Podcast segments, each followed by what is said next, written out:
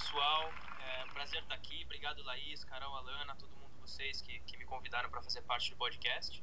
É, eu tinha falado para Laís, nunca fiz um podcast antes, então muito divertido estar aqui com vocês para essa estreia e falar de um sua participação, Jean.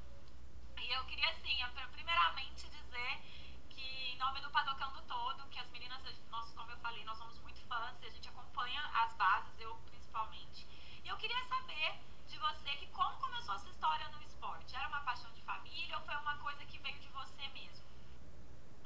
sim um pouco de influência da família. É, bom, meu pai sempre foi um grande fã, não só meu pai, mas a família inteira, então a gente sempre assistia as corridas, né? Eu lembro de, de pequenininho vendo Fórmula 1 na TV.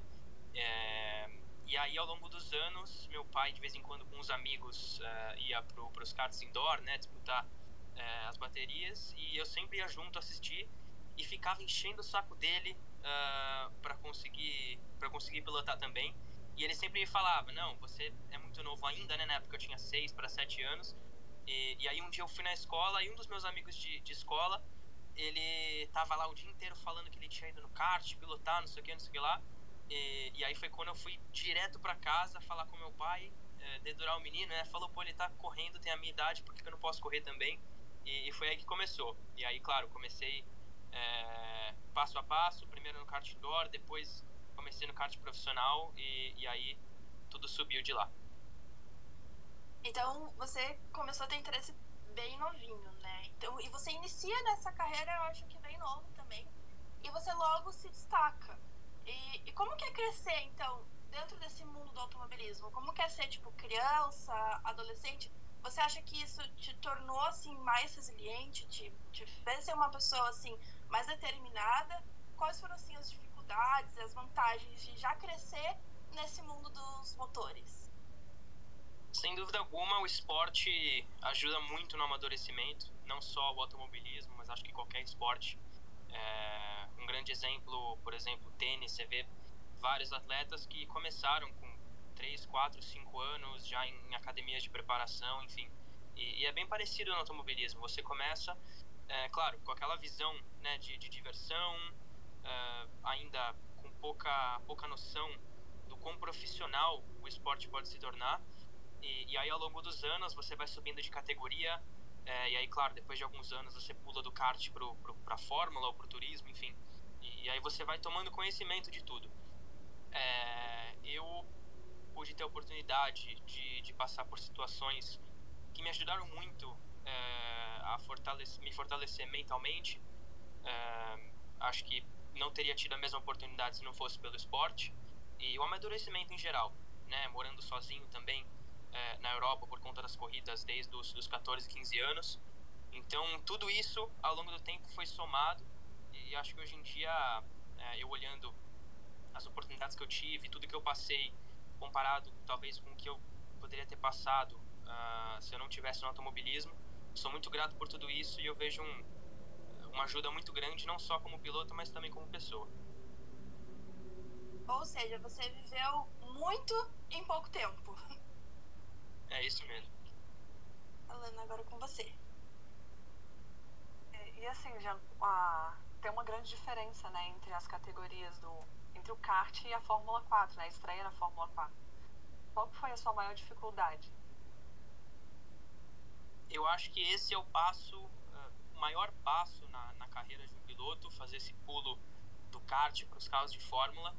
É, ao contrário do que era talvez na época ainda do, do Senna, do Piquet, é, muitas vezes, do próprio Schumacher, né? Muitas vezes os pilotos começavam bem tarde, já com, sei lá, 19, 20 anos, e ou nem faziam kart, iam direto para os carros de Fórmula.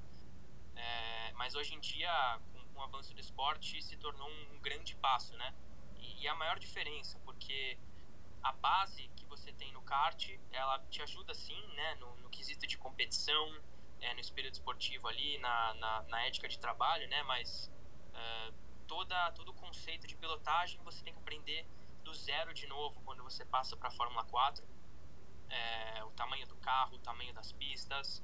É, o mais legal é quando, por exemplo, você está começando a treinar e eu tive a oportunidade de começar é, já desde o começo na Europa. E aí você começa a fazer treinos nas pistas que você assiste desde pequeno, é, andando em Monza, andando em Barcelona, enfim, todas as pistas mais famosas. E, mas, claro, é, a dificuldade maior acho que uh, adaptar né, o jeito de, de, pilotagem, se acostumar com a velocidade. É, acho que vira tudo um pouco mais é, um pouco mais técnico também. Você tem que é, conhecer mais tecnicamente do carro, aprender é, a gerir os pneus, enfim, tudo é muito diferente. É, então acho que não tem uma dificuldade uh, única assim, mas claro, você tem todo o suporte de uma equipe, uh, de pessoas por trás que te ajudam muito a, a se adaptar rapidamente com tudo isso. Tanto que você falou das pistas que a gente assiste e, e depois você pode dirigir, né, pilotar nelas, é, quais essas pistas você pilotou e falou assim, meu Deus, essa é tipo de longe a mais legal? sem dúvida alguma, é, Zandvoort, uma pista que eu, é, mesmo que não faz parte do calendário, quer dizer, agora faz, mas durante muitos anos não fez parte do calendário da Fórmula 1. É, por alguma razão eu sempre tive uma, é, um carinho especial por essa pista, não sei, traçado, é, do ladinho da praia, enfim, cheio de subida e descida, curvas de alta, de baixa, é, uma parte ali no começo do traçado, aquela curva bem inclinada e sempre gostei, já fui assistir corridas lá é, uma vez no, no, DTM com, com Augusto Farfus. E, e aí, em 2019, eu tive a oportunidade de correr lá na Fórmula 4. E, e sem dúvida alguma, assim, uma pista sensacional. É, quando você anda a primeira vez, você fica um pouco perdido, porque tem muita subida e descida, é, algumas curvas cegas também, e, e, você precisa realmente tomar a coragem extra ali para começar a andar no limite. Mas foi realmente especial estar tá lá e acho que até hoje não achei uma pista tão divertida quanto quanto Zandvoort. Mas gosto muito de Mugello, gosto muito de Monza, eh, Barcelona também. Então tem várias que realmente é, dá, um, dá um gosto de, de sair lá e dá para ficar o dia inteiro pilotando. devo dizer que fui pega de surpresa, porque Zandvoort, pelo menos, eu sou. Eu gosto muito de jogar a Fórmula 1, né, no videogame, no PS4. E assim, eu sou horrível, justamente porque ela é muito, muito subida descida, muita curva. Eu sou horrível, mas realmente é, é uma coisa assim que parece ser divertida, mas eu, pelo menos no videogame, sou uma negação. Eu sou completamente apaixonada nessa pista, Gianluca. Assim, na hora que você falou, eu falei, nossa, eu não imaginava que fosse essa, porque muita gente que joga no videogame fala isso mesmo. E eu realmente amo essa pista. Não, é demais. Ah, eu posso dar uma, dar uma aula, mas não é tão difícil, não. Eu acho que é só a sequência de curvas, muita curva uma atrás da outra. É, a hora que você acha o ritmo, é, fica bem legal. Eu não consigo nem jogar, porque não consigo nem sair na reta, né? Mas a, pra assistir eu, eu acho que é uma pista interessante também. Mas eu vejo pessoal que não gosta tanto, né? Assim. E, e das suas vitórias, qual que foi a mais importante, a que você tem mais carinho, digamos assim? Porque foram várias e teremos muitas ainda, né? Mas as que já tiveram até aqui, qual que você tem mais carinho? Eu acho que são algumas. É, claro que recentemente, principalmente no, no ano do título da, da Fórmula Regional, tiveram algumas coisas especiais. É, mas eu acho que da minha carreira inteira, assim, falando, é, uma que me marcou muito, por, por algumas razões que eu vou falar, foi quando eu fui campeão brasileiro de kart, em 2013, em Serra, no Espírito Santo. Inclusive, esses dias eu postei é, um onboard do, daquela pista, que é também uma das minhas pistas preferidas de kart. E eu lembro que era meu primeiro ano na categoria júnior menor no kart. É, eu era pequenininho ainda, tinha 10 anos só. E aquele ano especificamente eu corria contra os meninos de, de, de 12, 13 anos. E aí eu cheguei lá, é, o ano não estava sendo tão bom assim. Né? Eu estava, claro, brigando, tentando melhorar, mas ainda é, com, com um pouco de dificuldade para brigar por vitória. E aí a gente chegou no brasileiro que aqui é no meio do ano e é o campeonato mais importante do ano, né? Uma semana só. E assim, a gente não era nem de longe o favorito, ninguém achava que a gente ia conseguir brigar pelo título, mas por alguma razão naquela pista tudo começou a funcionar. Assim, a, a equipe, o acerto do kart estava muito bom, é, a gente a semana inteira muito rápido, e, e aí, largando na final, eu estava largando de segundo, é uma corrida de mais ou menos umas, uns 15 ou 18 voltas. E eu larguei mal, caí para sexto. E aí eu vim recuperando, tirando sangue para conseguir para conseguir buscar o primeiro. E muito rápido passando um por um. E aí na última volta eu consegui passar o primeiro e, e vencer a corrida. E, e, eu lembro de quão feliz eu fiquei daquela vez. Assim claro que é, eu, eu, fiquei feliz muito feliz em todas as vitórias. Mas daquela vez realmente foi muito muito especial. É, eu acho que eu não lembro de outra vez que eu fiquei com uma felicidade tão pura assim no momento. É, outra coisa que eu já disse antes também, você vai subindo na carreira, né, ficando mais velho e, e mais consciente de tudo que acontece no esporte. E, e, várias coisas vão entrando na cabeça, né? Você não pensa só no esporte, mas você pensa em, na, na política, enfim, tudo que acontece nos bastidores. Mas daquela vez, né, eu era, tinha 10 anos ainda, então era só o esporte, só né, competir ali com, com os outros meninos, então foi realmente muito especial e, eu lembro até hoje. Eu imagino como deve ter sido para você, né? E assim, é, uma coisa que eu percebo, eu, eu, eu já assisti vários vídeos seus, é, eu até ontem estava conversando com o Thiago Mendonça e tem um vídeo você, o Caio, o Colé, to, todos correndo no kart e era nítido tanto que você amava fazer aquilo desde pequenininho e assim, ver essa paixão é, vinda de você, né? Que apesar de ter a influência da sua família, foi você quem tomou a frente de querer correr. É uma coisa sensacional. Não, é muito legal. É, de pequeno assim e é o que você falou, a gente aqui no Brasil durante né, todos os anos de kart praticamente é, correndo com o pessoal que hoje está tá lá fora, o Caio, é, o Felipe, ele sempre estava uma categoria acima, eu nunca corri na mesma categoria que ele, mas sempre estava com a gente. É, enfim, a maioria, né? Todo mundo, todo mundo junto ali, na mesma escola, digamos. É, eu lembro quando eu estava começando, no meu primeiro ano, é, eu e o Caio, a gente disputou é, um campeonato paulista juntos, que foi até o final. É, a gente terminou empatado em pontos e, e, aí no critério de desempate ele acabou vencendo. E, e aí depois vários brasileiros, enfim, teve uma, uma história grande aí. Mas o que eu disse, você, quando você é pequenininho, tá lá correndo, você participa das corridas e logo depois você vai jogar bola com, com os outros pilotos, enfim. É um clima muito, muito tranquilo e, e de felicidade o tempo inteiro. E falando dessa coisa de ser brasileiro e etc., é, qual que foi tua, o teu maior é, obstáculo lá fora no automobilismo internacional sendo brasileiro? Você acha que teve, tipo, alguma desvalorização por você não ser, tipo, ai, europeu? Ou algo do gênero, assim? Eu acho que nunca teve, assim, algo direto, né, de, de discriminação, ou é, deixaram de fazer alguma coisa, ou, ou, algum esforço dentro de uma equipe por conta de ser brasileiro, acho que nunca, nunca teve isso, mas, claro, acaba tendo um, um leve leve preferência, talvez, mas algo, algo bem sutil assim, por conta de você vir de fora, né?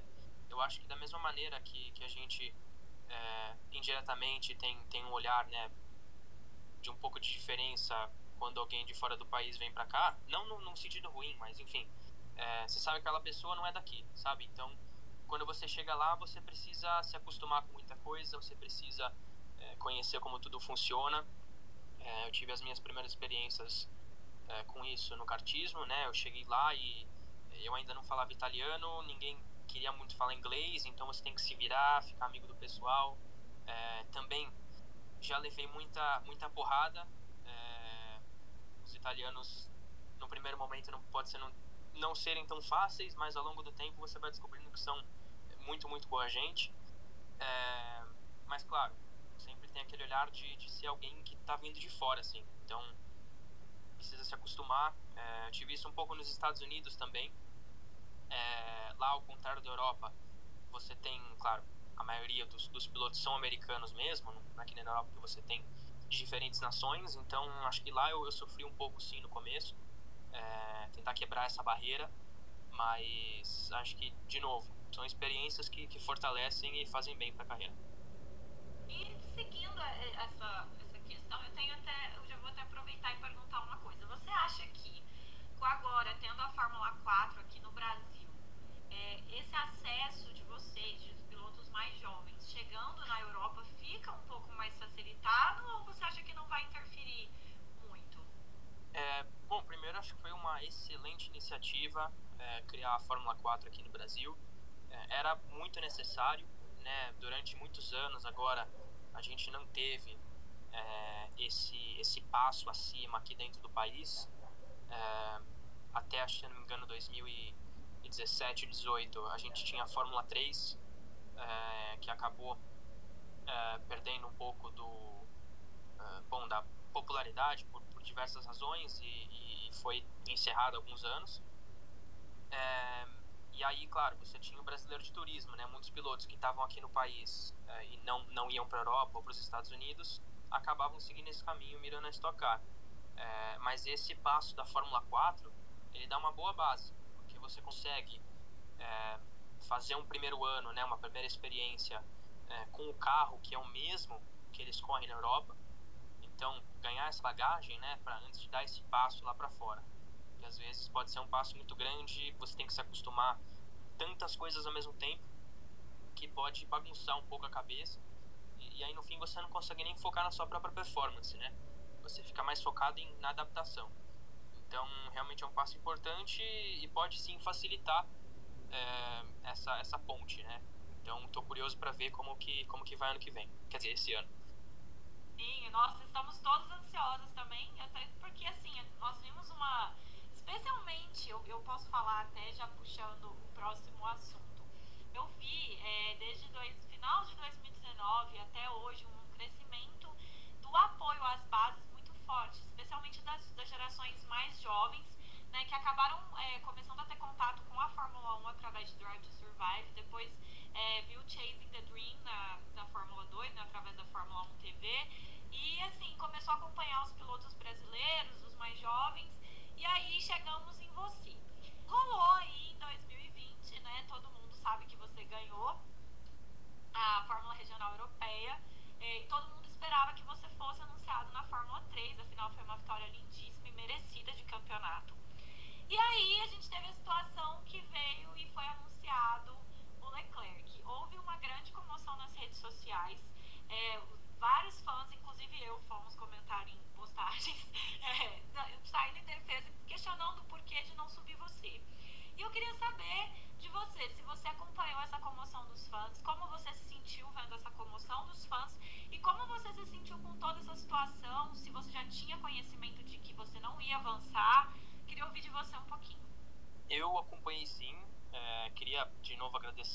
vocês, foi incrível assim é, o apoio durante todo aquele período, né, depois do meu título, quando eu estava ainda né, lutando para estar tá num, num grid em 2021, é, realmente foi o que eu não esperava, assim.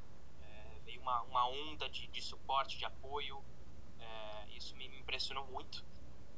É, mas, claro, teve essa situação é, e eu estava até esperando uma boa oportunidade para falar um pouco mais disso.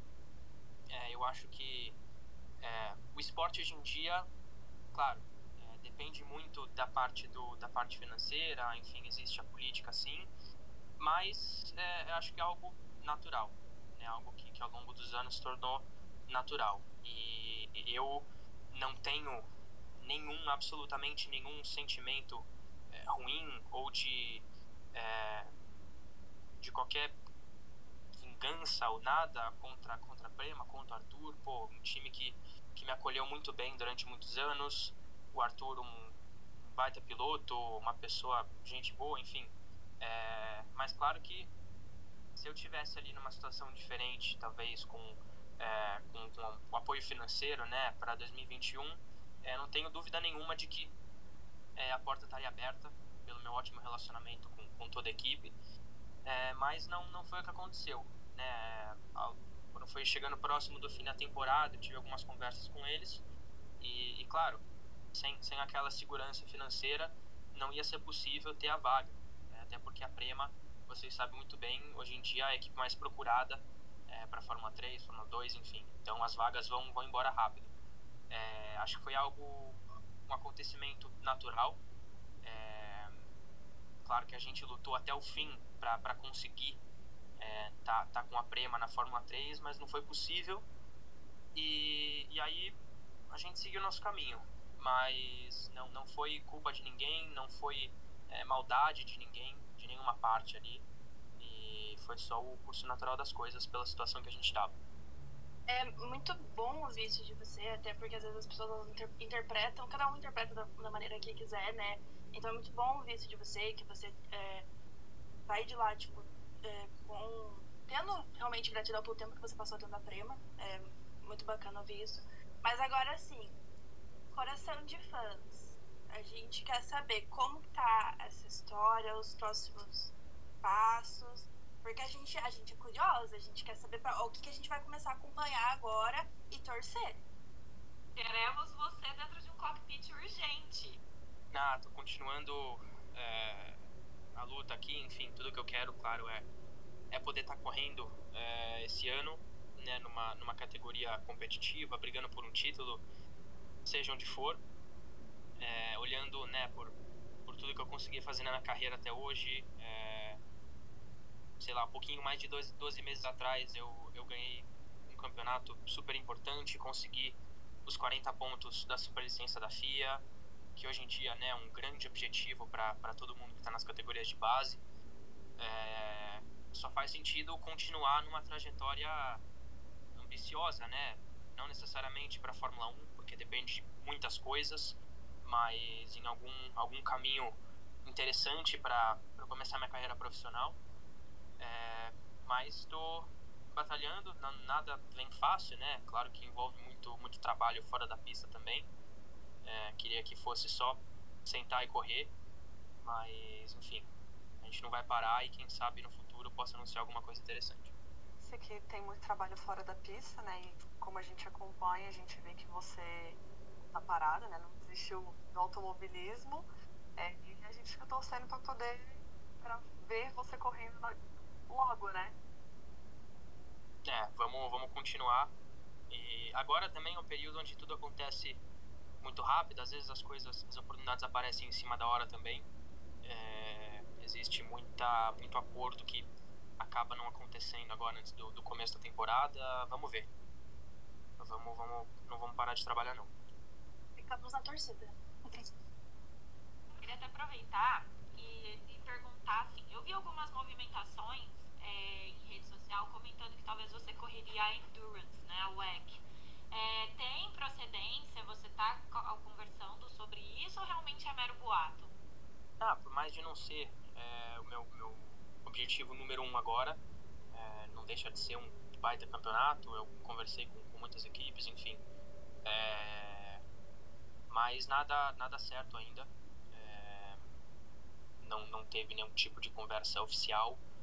É, só trabalhando mesmo do lado, do lado financeiro primeiro, para fechar uma parceria e, e buscar o melhor caminho. Acho que agora eu estou olhando não só como, como alguém que quer pilotar, mas também alguém que quer ter, ter uma carreira profissional, se tornar um profissional do esporte. E eu acho o melhor caminho para isso agora. E nós queremos você logo também correndo. E falando nisso, eu queria saber de você, assim, você é uma das sensações das redes sociais, né, Gianluca? Assim, é um dos pilotos mais seguidos é, da nova geração, um dos mais queridos também. É, a gente viu, né, quando houve aquela movimentação dos fãs, subiram a hashtag PTCOF na F3 até nos trends mundiais. É, eu estava assistindo, a Fátima Bernardes apareceu a tag, então assim, a gente vê que você realmente é um dos pilotos mais queridos, né? E eu queria saber como é ser um dos pilotos mais queridos da torcida e como você lida com a pressão que isso acaba trazendo, né? E, e especialmente com essa situação não definida, né? Se você vai correr F2, F3, queria ouvir de você. Ah, isso significa tudo para mim. É, no fim do dia, quem, quem faz o esporte, né, quem transforma o esporte é, nessa, nessa coisa grande, mundial, é, são, são os fãs, são as pessoas que amam o esporte, que estão ali acompanhando. É, e eu sou muito, muito grato por isso. É, eu, né, crescendo minha vida inteira, sempre, sempre acompanhei, sempre é, olhei na internet, na TV, enfim, é, aqueles pilotos que, que faziam, fazem o que eu quero fazer um dia e, e aí poder de alguma forma, né, mesmo que de uma forma pequena, mas já com, tanto apoio, é, trazer uma felicidade, né, é, com o que eu faço dentro da pista, poder é, vir essa onda, esse suporte, essa torcida de todo mundo significa muito. É, eu de alguma maneira me vejo apenas como né, alguém que está fazendo ali um, trabalho, uma profissão, enfim, e manter sempre a humildade, algo que eu, que eu aprendi dentro de casa desde sempre, que eu, que eu sigo. É, mas isso eu fico muito, muito feliz. Eu lembro na época quando começaram a hashtag, eu vi que foi subindo cada vez mais, aquilo me deixou muito, muito, muito feliz, é, porque eu via que realmente todo mundo estava fazendo tudo que podiam para me ajudar a conseguir uma vaga. E isso realmente não, não é todo dia que acontece. E, e aí, claro, nas redes sociais eu procuro é, interagir com todo mundo. Eu sempre fui uma pessoa um pouco mais, um pouco mais reservada, mas eu sei que também é, para todos que acompanham é legal ver eu, eu, comentando sobre algumas coisas, postando sobre algumas coisas, é, não só de corrida, né? Eu gosto muito de falar de outros assuntos. É, sou fã de muitos outros esportes, por exemplo, basquete, futebol americano, música também é uma grande parte da minha vida, enfim. É, e aí eu procuro compartilhar um pouco de tudo isso com vocês e, e ficar ativo ali. E aproveitar. Ah, perdão, Carol, pode falar. Não, eu ia falar assim, que é uma coisa que a que fã gosta muito é realmente saber a parte do piloto fora de pista também, né? De tipo, que piloto não, tipo, não é uma pessoa tipo engessada, assim, que tem uma vida fora disso. Então poste mais, poste sempre. Obrigada. E só para complementar, é, essa a pergunta até comentando, né? É, no Twitter eu me divirto é, com seus tweets às vezes, assim, quando você aparece, é, tentando até atrair outros pilotos mais jovens para ser mais interativos né, na, na, no Twitter. E eu vejo que você acompanha futebol americano e eu quero saber para quem que você está torcendo esse ano. Ou, aliás, para quem você torce, né? Não, é um prazer estar tá, tá compartilhando um pouco da vida pessoal com vocês ali. É, então, NFL é uma das minhas paixões. É, eu acompanho com, com meu pai desde muito, muito pequeno. E eu sou um fã de coração é, do, do, Pittsburgh Steelers. É, eu, toda semana que eles jogam, tô lá gritando na frente da TV até três da manhã, não importa onde seja. É, várias vezes na Europa é, já fiquei acordado até 4 e 5 para assistir os jogos. E, enfim, e esse ano, claro, infelizmente pra gente não deu. É, o nosso, uma das lendas né, do, do nosso time, o Big Ben, está se aposentando. E, mas esse fim de semana, eu até coloquei no Twitter ontem, eu acho que foi o fim semana de, de jogos da NFL mais emocionante que já teve. É, agora está na fase dos playoffs, né? Como se fossem as, as quartas de final. E realmente vários jogos sensacionais, muito emocionantes. E eu também sou um grande, grande fã do Tom Brady.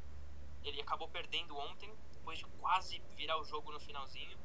E, mas eu acho que ninguém segura o Kansas City Chiefs e o Patrick Mahomes. É, eles são uma, estão começando uma dinastia agora.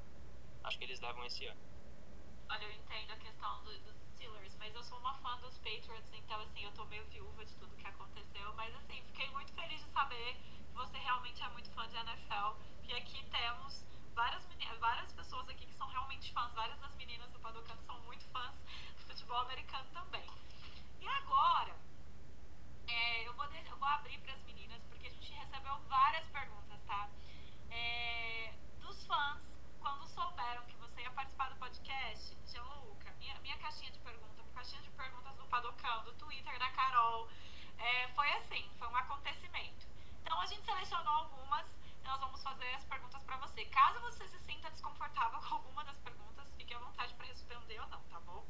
Carol, Alana, é com vocês.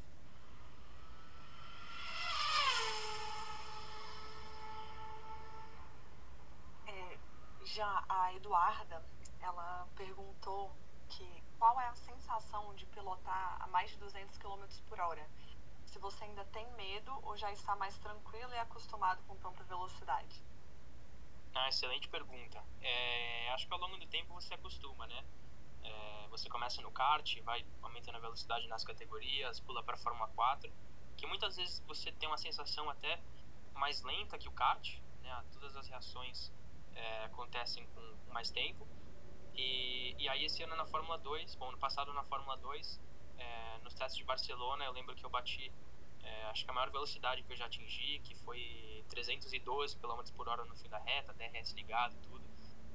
E ah, a sensação é fantástica, assim. É, claro, na reta, mas, mas principalmente nas curvas, é, quando você vai pilotando os carros é, com mais downforce, maiores, enfim, você vai realmente sentindo é, o potencial do carro, é uma sensação incrível, assim. É, demorei bastante para me acostumar no começo, nos primeiros treinos, mas, mas depois, é, principalmente em Mônaco, né? Mônaco, que aquela pistinha apertadinha, é, lá de dentro tudo parece muito diferente do que é, até mesmo no videogame, no simulador. Você tem que, tem que assumir alguns riscos ali para achar o tempo, e, mas é uma sensação inexplicável, assim. Tudo muito rápido, uma adrenalina enorme e, e que eu não me canso nunca. Boa. Agora a gente tem uma pergunta aqui da Danila. Ela quer saber se você tem algum ritual antes das corridas. Eu tenho sim. É... Bom, eu não só antes de entrar no carro, mas durante o fim de semana inteiro, tô sempre ouvindo música. É... Vocês já devem conhecer minhas, minhas playlists aí. É... Aliás, é um dos meus hobbies, fazer playlist. E tô sempre escutando música de vários gêneros, vários tipos, vários artistas. E então, sempre escutando música. É, aí eu tomo um expresso, um café. É, eu pego um chiclete. Aí eu vou aquecer de, de algum jeito, alongamento um pouco. Aí é, correr, enfim, faço alguma coisa para aquecer antes de entrar no carro. Aí eu coloco, coloco tudo, capacete e tal, Hans. E aí eu dou três pulos, entro no carro eu nunca coloco minha luva antes de estar sentado, amarrado o cinto. Eu sempre coloco é, depois que já está tudo, tudo pronto. E, e, aí eu vou. E eu, muitas vezes, até eu comecei a fazer isso sem perceber muito. Mas muitas vezes eu já, já classifiquei, já corri é, mascando chiclete. Isso é um, uma curiosidade aí que eu, que eu percebi há um pouco tempo. menina, a paciência, né, de estar lá mascando chiclete. Não, tô aqui dirigindo lá, 300 km por hora, enquanto eu masco meus chicletes. E tá tudo certo. Depois de tomar um cafezinho, detalhe. Adorei seu ritual. É, é, é, às vezes a gente fala assim, ah, é ritual, às vezes a pessoa só responde, tipo, assim, ah, não, sei lá, eu só me aqueço e entro no carro. Eu adorei que você realmente tem, tipo, um passo a passo. Achei sensacional. Alana, a próxima. Não, e tem um passo a passo, assim, que foi surgindo de uma maneira natural, igual o chiclete que ele falou que nem percebe. Né? Assim, é, a minha xará, a Alana, ela quer saber como que é ter, pra você, né, ter tantos fãs é, que te admiram e como fica o seu psicológico com isso, né? Como você lida com tudo isso. Não, é algo muito, muito especial. É, como eu disse, traz é, uma felicidade e traz uma motivação também. É, poder estar tá correndo lá, sabendo que tem tanta gente é, né, acompanhando, torcendo, enfim, é, muito, muito ligado ali no que eu estou fazendo. E acho que lidar em si é fácil, porque acho que a única coisa, como eu disse, traz motivação, te traz, te deixa orgulhoso ali de, de ter tanta gente te acompanhando é, no, que você está fazendo ali. E, mas eu procuro uma, uma dica, aliás, não uma dica, né? Um, algo que o, que o Vettel disse para mim uma vez, eu tive a oportunidade é, de, de, conhecer ele, enfim, é, através da, da Shell, quando eu ia no, no GP Brasil. E eu nunca vou esquecer isso. Minha primeira vez conhecendo ele em 2015, eu era pequenininho ainda, tinha, tinha 12 anos, 12 para 13. E, e, pô, eu tava conhecendo meu ídolo, né? Eu crescendo, né? Comecei a correr de kart em 2010, justamente quando ele começou a vencer as corridas, os títulos pela Red Bull. É, eu tava, né, naquele, naquele estado de choque quase. E, e aí ele me disse: Eu faço a mesma coisa que você, só tem um pouco mais de gente vindo, vendo.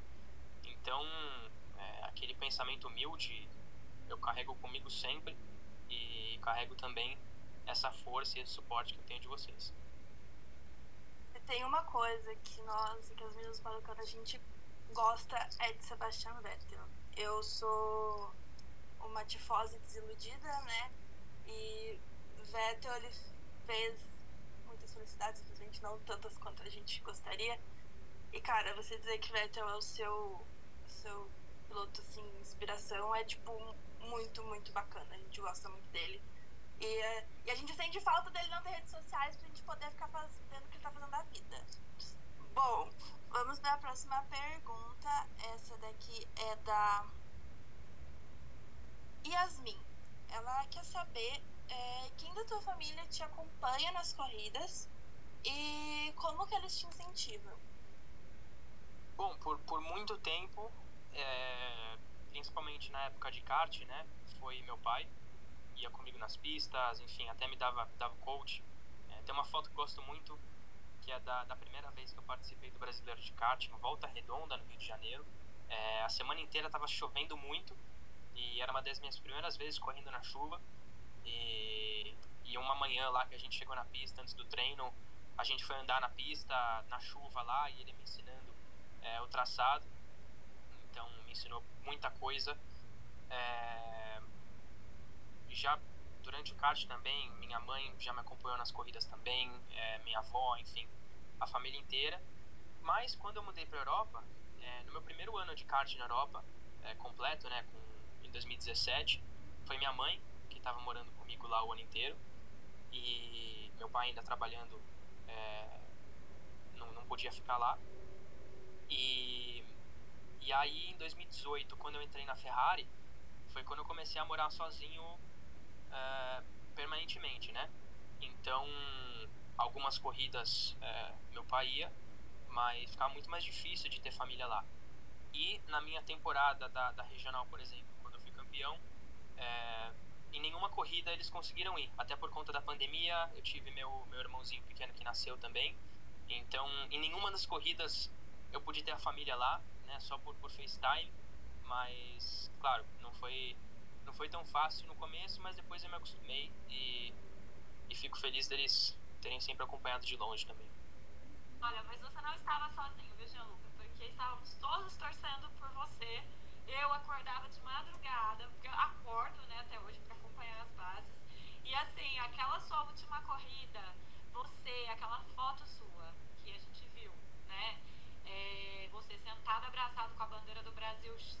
chão chorando foi assim, a, o, o, o auge para mim que acompanha umas bases, sem condições. Bom, você não tava sozinho, né? Claro, a gente tá aqui, a do cano inteiro também, né? Torcendo sempre. E isso da, da internet, né? Que aproxima um pouco, dá uma facilitadinha, né? Também. É, não resolve, mas eu acho que esse é o principal objetivo e dar continuidade, né, à minha carreira, tudo que eu pude construir ao longo dos um plano confirmado, né, um, é, uma vaga. Olha, é, era uma das perguntas mais feitas, né, era realmente se você já tinha plano, se você estava mirando ainda é, em tentar continuar nos monopostos, né, tentar ainda é, ir para uma Fórmula 1. E eu dei uma, até aproveitando, Jean, tem alguma forma que nós, fãs, né, é, a gente sabe da nossa importância principalmente agora com rede social, tem alguma forma que a gente possa te ajudar, é, aumentar o teu alcance, até visando um patrocínio? Assim, é só contar com a gente, viu?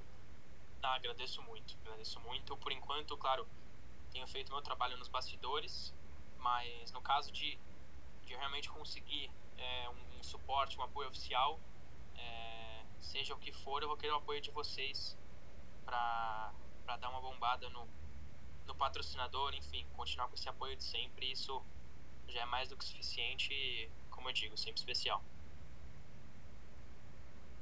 Agora, uma pergunta mais descontraída. Assim, a gente abriu pergunta e já, Luca, tu não tem noção a loucura que foi. A mulherada, ela quer saber se tu tá solteiro. Como que anda o coração desse jovem piloto? Sabia que ia ter. É, sim, sim, não, não tô em relacionamento agora. É, mas também é, é difícil, né? Se comprometer com alguma coisa no meio de tudo que tem acontecido. Mas, bom, focar na minha, minha carreira agora. Tô namorando minha carreira e quem sabe dá certo no futuro. Olha, errado você não está. Lá, eu acho que agora é com você. Olha, vou falar pra você, viu?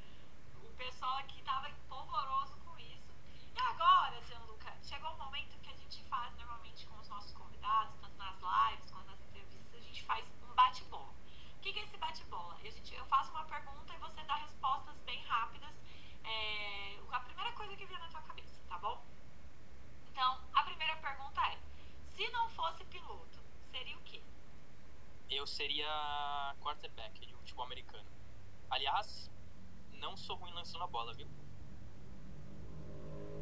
Olha só. Aí, ó, tô falando pra você, já era um cristalzinho do Padocano, ainda me fala um negócio desse aqui. Olha, vai virar o Pentecost quarterback, vem aí.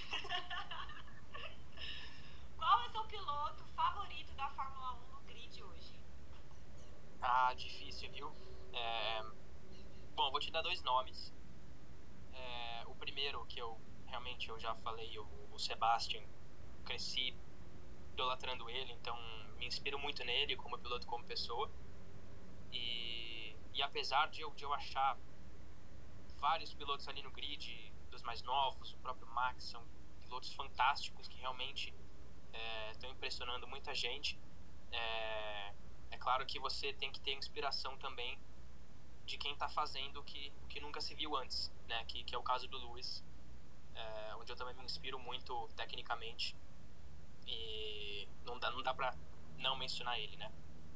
Com toda certeza. Eu, eu falo assim, né? Eu me tornei uma fã da Red Bull Racing por conta do Vettel, né? Eu cresci numa casa de tifose, então assim, eu foi praticamente uma traição o que eu cometi com a minha família, mas não tinha como, né? Sebastian Vettel, Sebastian Vettel. E eu falo, gente, é, o único defeito que eu vejo no Lewis Hamilton é ele não correr pela Red Bull. Então, isso resume muita coisa. Mas ele é incrível, assim, não tem. É o maior da história, não tem nem o que, que comentar. E assim, eu queria saber agora sua inspiração como piloto. Qualquer piloto de qualquer era, qual é a sua maior inspiração? Olha, minha maior inspiração, ela é dividida em muitas partes. E, e ela é fora do automobilismo.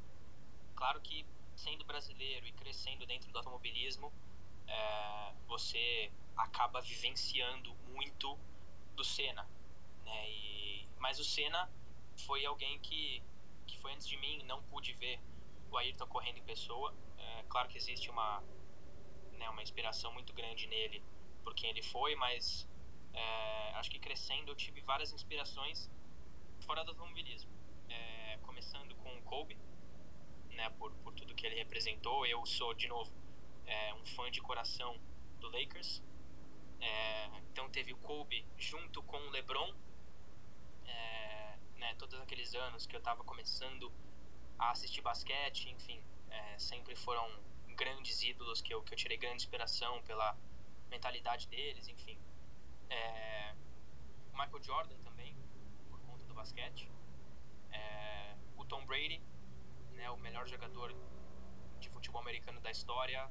É, o que ele fez, está fazendo é nunca se viu antes.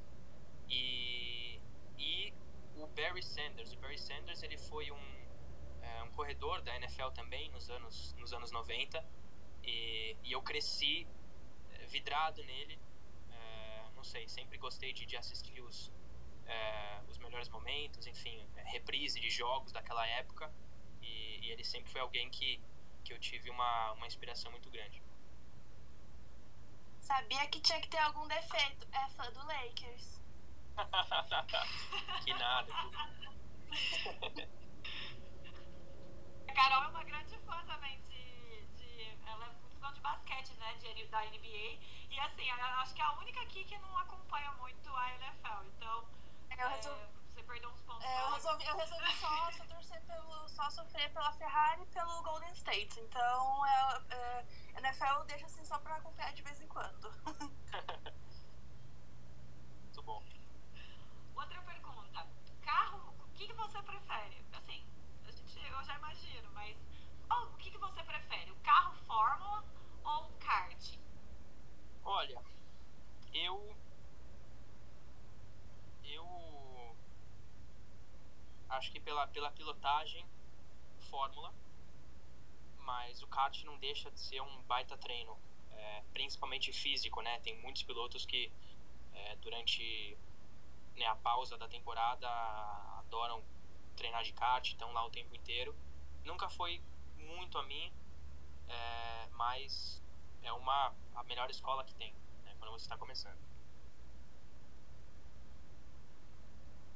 Com certeza. E eu acredito assim que para vocês que vêm do kart, né, é uma está muito ligado também às memórias é, de vocês de, de criança e crescendo, né? Então, realmente o kart e a, o carro Fórmula eu já imaginava que você talvez pela pilotagem também pela velocidade que ele atinge, né?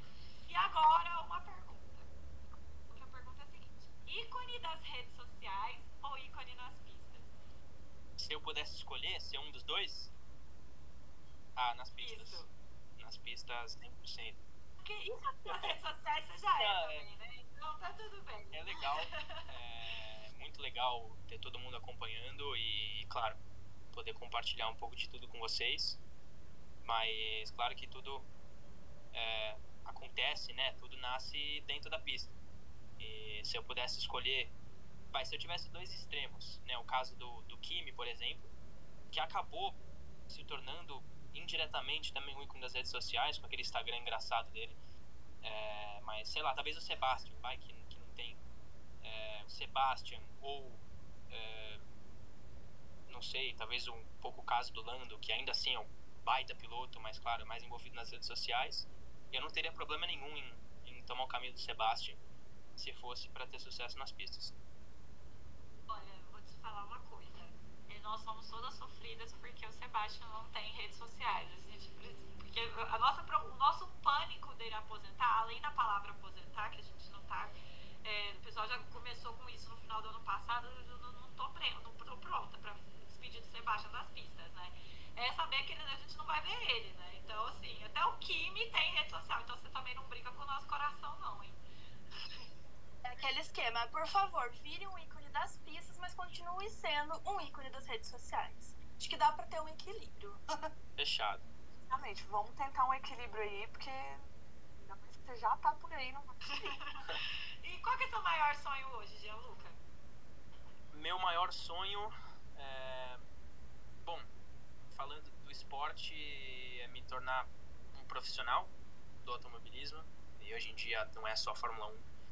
É, tem muitos é, grandes pilotos que, que eu me inspiro também, que, que têm carreiras sensacionais, é, não tendo estado na Fórmula 1. Então esse, esse é o do meu objetivo profissional, digamos. E, e um sonho fora da pista. deixa eu ver. É, esse é difícil. Tem, tem alguns. Mas. Bom, acho que.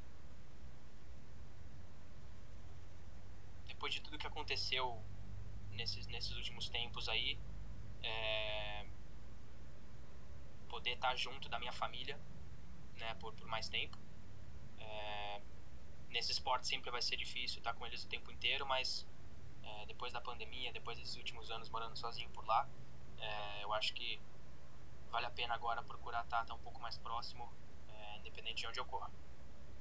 Olha, é bem legal isso é, que você falou, porque assim, né, principalmente para você que foi para fora muito novo, né, alguns pilotos a gente sabe que a família acompanhou, e no teu caso não, né, você ficou realmente longe da sua família. E agora você tem um irmãozinho que também é um ícone nas redes sociais. As suas fotos com ele são sempre um, um movimento à parte.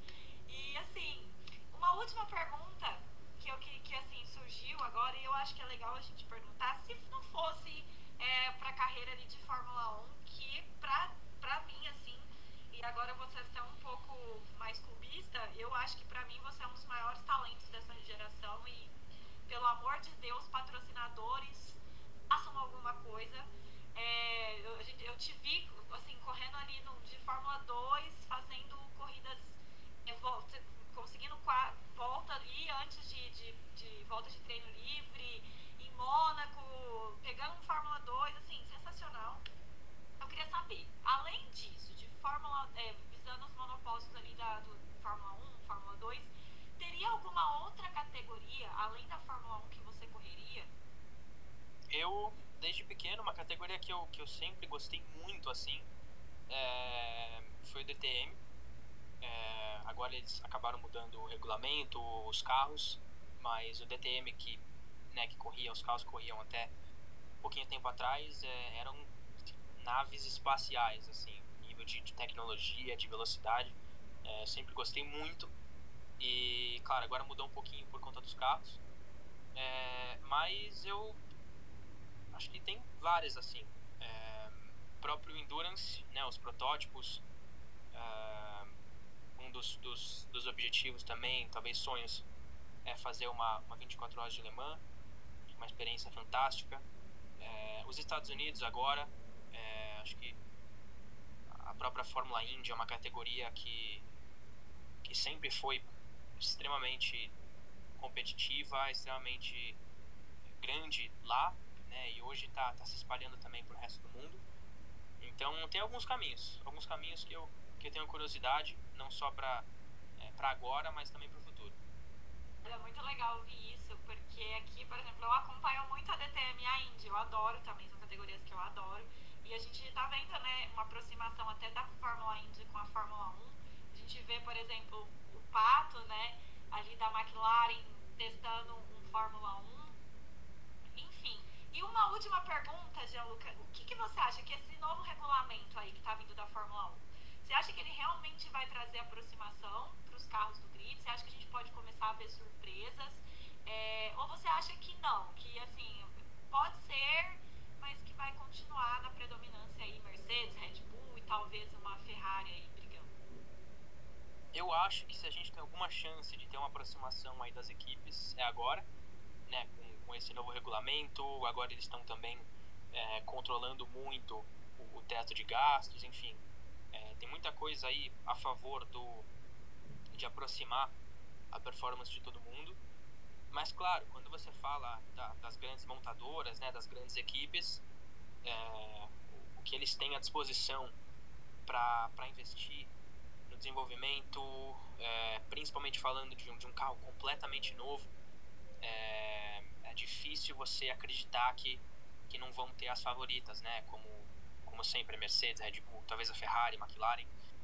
É, mas eu aposto muito que, que esse ano tem a melhor chance aí do desde que, que mudou o regulamento, de estar tá todo mundo um pouco mais próximo. E, claro, sempre aparece alguma equipe é, menos favorita que acha algo especial é, e, pode fazer uma diferença aí, como foi o caso da, da Williams em 2014, quando eles iam de, uma, de alguns anos ruins e, e aí acharam um, um, baita carro lá com, com Massa, com Bottas. É, teve a, a própria Haas alguns anos atrás, que mesmo que não estava disputando vitórias, mas teve um bom desempenho. Enfim, sempre tem, tem alguém. E acho que esse ano pode ter alguém de novo. Mas não tenho dúvida nenhuma que vai ser um baita campeonato e realmente muito disputado. Bom, eram essas nossas perguntas, Gianluca. Eu queria mais uma vez, em nome do Padocão do Todo, é, te agradecer pela oportunidade de estar aqui com a gente, conversar, falar sobre tudo, é, até sobre a tua vida pessoal, que eu sei que você é um pouco mais discreto, é, tá sempre interagindo ali com, com os fãs no Twitter, mas é, eu queria agradecer muito em nome do Padocando. É, somos todas muito sua, suas fãs, né? É, desde a mais velha que sou eu, a mais nova, então é, nós somos em 13. Então você imagina quando eu falei para elas que a gente ia sentar para fazer esse podcast, todas ficaram super felizes. E eu queria abrir espaço agora para se você quiser falar alguma coisa, deixar algum recado. Ah, agradeço muito a todas vocês é, pelo, pelo apoio, pelo convite de estar aqui. É sempre bom poder falar de tudo, não só, como você disse, do automobilismo, mas de, da vida pessoal também. É, a gente acaba não, não tendo tanto espaço para isso é, nas entrevistas do dia a dia. É, mas, bom, só isso. Agradeço muito, continuem apoiando lá e vou trabalhar do meu lado aqui para trazer uma notícia boa para vocês em breve. Obrigado. Carol. Muito obrigada. Só finalizando, né? Muito obrigada pela participação, Jaluca. A gente fica realmente na torcida por você e pelos outros meninos também da brasileiros que estão aí galgando um caminho dentro do automobilismo. E ficamos aqui à espera de notícias. Também só tenho né, a agradecer assim por você estar, tá, por ter é, aberto esse espaço pra gente. Eu espero que essa seja a primeira de muitas conversas também com você aqui no Padocando, porque todas as meninas, né, nós ficamos muito felizes de receber você. Muito obrigado, Alane e Carol. O prazer é meu. Ficamos aqui com mais um Padocando Chat. Muito obrigada a todos que ouviram. Curtam o nosso canal aqui em todas as redes sociais, Twitter, Instagram, é, no YouTube, agora aqui no Spotify, nos outros canais também de, de áudio para vocês. E mais uma vez, muito obrigada, João Luca, obrigada, meninas. E até o próximo Padocando Chat.